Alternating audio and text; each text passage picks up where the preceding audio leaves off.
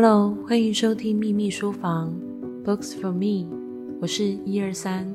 在每一集的节目当中，我将和大家一起聊一聊关于生活中的一些情境议题，然后透过这一些情境议题，介绍一本相关的绘本或者是其他的选书，也希望这一些选书成为你生活中的小小礼物哦。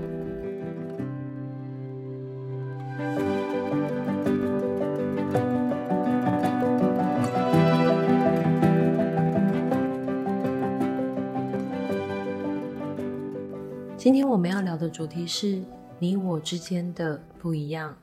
那我想要透过他们都看见一只猫这一本绘本来聊这个主题。那这一本绘本呢，它的作者是 Braden Wenzel，翻译是宋佩，出版社是道生出版。这是一本文图非常简单的绘本。那在故事里面呢，它一直循环着。不同的动物、不同的昆虫、不同的人，他所看见的同一只猫咪。那我先朗读一小小段故事的内容。这只猫带着它的胡须、耳朵和爪子，在世界行走。小孩看见一只猫，狗看见一只猫，狐狸也看见一只猫。没错，他们都看见一只猫。这只猫。带着它的胡须、耳朵和爪子在世界行走。鱼看见一只猫，老鼠看见一只猫，蜜蜂也看见一只猫。没错，他们都看见一只猫。那这一本绘本呢，它就是用这样子循环的方式去表现，即使是不同的人、不同的动物，他们看到了同一只的猫咪。但在他们的眼中，这只猫咪是长得完全的不一样。例如，小孩眼中的猫咪，它是有一点胖胖呆呆的；狗狗眼中的猫咪呢，是瘦瘦干干的；老鼠眼中的猫咪就长得很像一只大妖怪。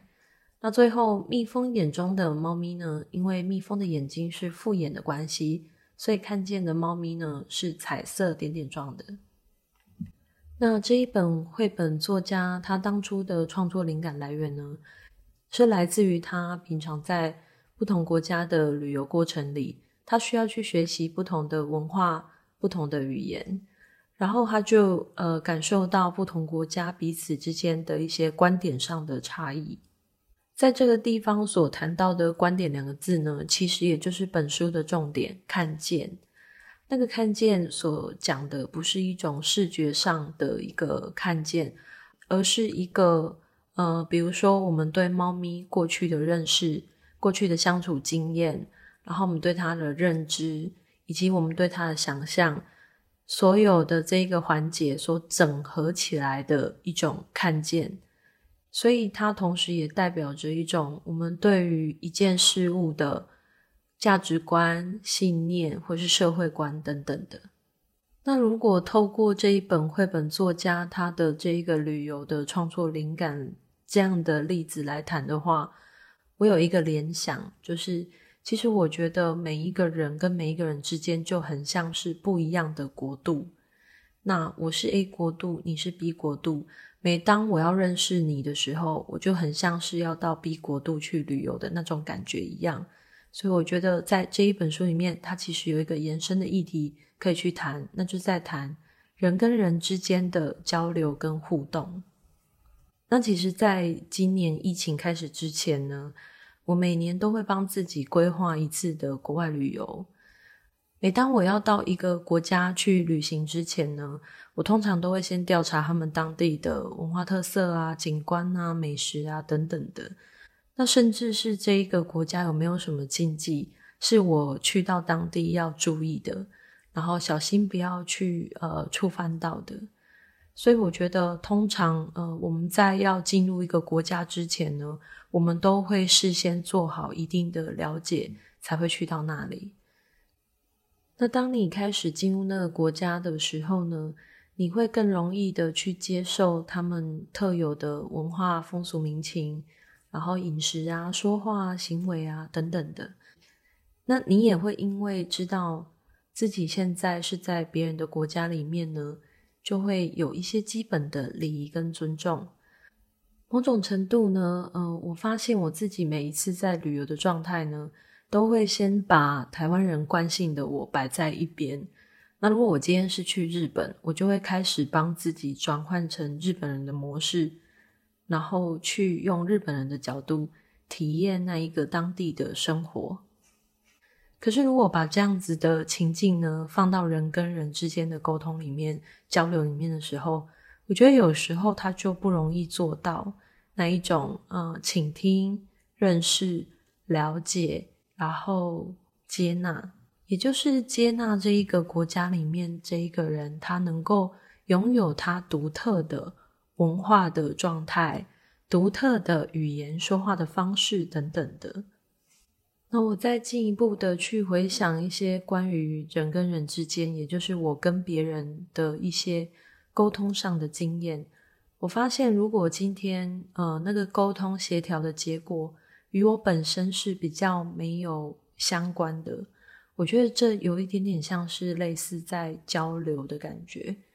比如说我今天去看了一个画展，我会告诉我身边的朋友说我对这一幅画他的感受是什么，那我的朋友也会告诉我他对那一幅画的看法是什么。即便我们之间的观点是不同的，我觉得在那个当下，我们会有呃很容易接受彼此的状态。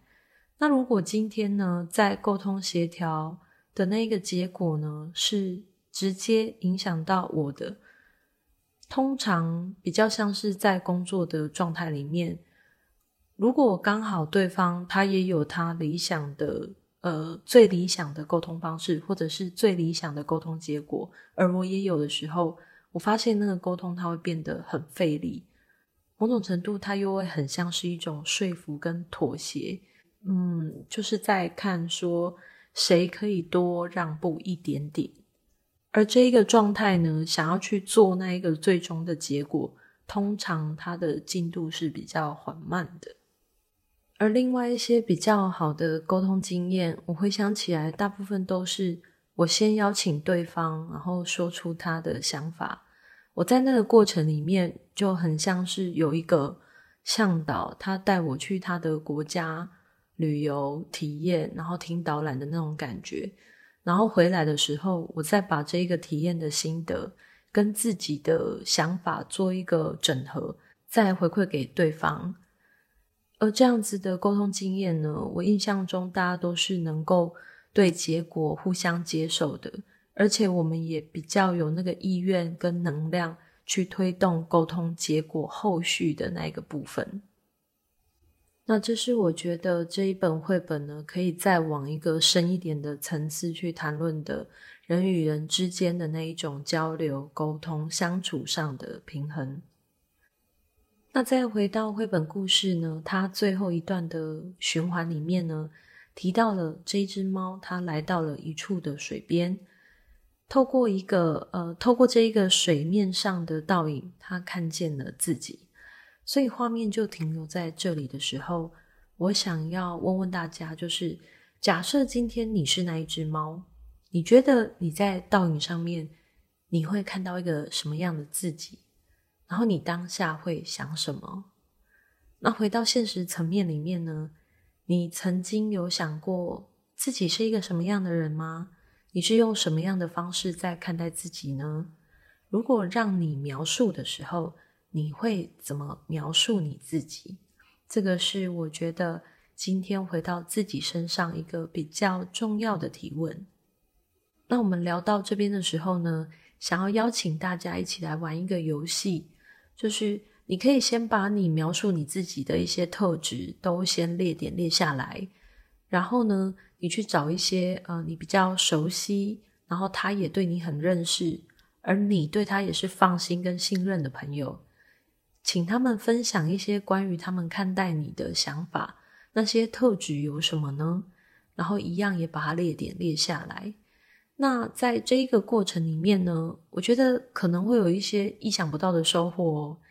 也许有一些朋友看你的观点是你未曾想象过的，你可能会出乎意料的。那最后呢，在这一些呃收集来的这一些特质里面，你再一一的、逐步的去检视他们，然后呢，你去思考一下，说这些特质是不是你想要收下的，或者是呢，有一些特质是你想要再思考一下，或者是有一些特质呢，是你觉得不喜欢的。那不喜欢的也不要紧，为什么这样说呢？因为每一个看待你的人，他们都会有他们自己的呃生命经验的投射，也就是我们在第一阶段所谈到的，每一个动物、每一个人、每一个昆虫所看到的猫的方式都不同，因为他们都是用他们的价值观啊、信念观啊、社会观啊等等，去综合的看见那一只猫。同样的，你的朋友也会是用这样子的方式来看待你。所以有一些特质呢，是因为跟他们的生命经验有关系才看得见的，那未必会适用在你的身上。又或者是呢，用你的语言，用你的方式，虽然你们看见是同一个特质，但那个解读的方式是不一样的。最后呢，我想这一本绘本带来了很多层面的不一样，而且这一些不一样，它是由外而内的。那第一个就是最外围的部分，每个人所看待外在的事物，每个人都会有不一样的个体的经验跟观点。第二个是，当我们彼此之间都有不一样的观点的时候，我们彼此之间要怎么达到那个沟通、交流、相处上的平衡，就是人跟人之间的互动。那第三个就是回到自己的身上。当自己看待自己的观点，还有别人看待自己的观点有所不一样的时候，我们应该要用什么样的心态啊，或是想法，去看待这一些观点呢？那今天的节目就到这边喽，希望可以把这一本绘本推荐给也喜欢猫咪的你。我们下次再见。